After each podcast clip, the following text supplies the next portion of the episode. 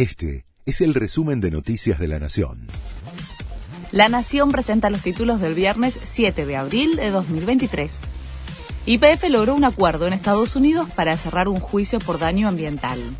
La petrolera argentina y la española Repsol acordaron abonar un total de 575 millones de dólares para cerrar el denominado caso Maxus, una demanda por daños ambientales abierta en 2005 por el estado de Nueva Jersey.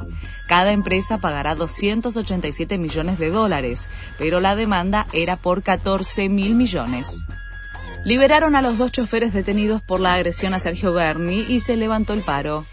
Jorge Cerda y Jorge Gagliano habían sido arrestados durante un operativo conjunto de la policía de la ciudad y la bonaerense. La UTA exigía que fueran liberados para levantar la medida de fuerza que afectaba a 16 líneas.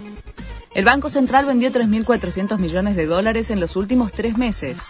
Solo en los primeros días de abril, previo a la puesta en marcha del dólar agro, el organismo se desprendió de 418 millones.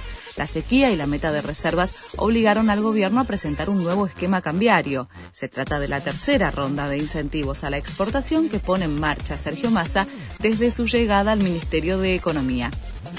Aumenta la tensión en Medio Oriente. Las milicias palestinas siguen con los ataques desde Gaza hacia Israel dispararon más de 40 cohetes durante la madrugada. La respuesta israelí alcanzó objetivos del grupo terrorista Hamas en el sur del Líbano y en la franja de Gaza. Boca no pudo con Monagas en su debut por la Libertadores. Terminó sin goles como visitante en Venezuela por el grupo F. El se completó el partido con nueve jugadores debido a las expulsiones de Bruno Valdés y Facundo Roncaglia. En la próxima fecha de la Libertadores, Boca va a recibir a Deportivo Pereira de Colombia. Este fue el resumen de Noticias de la Nación.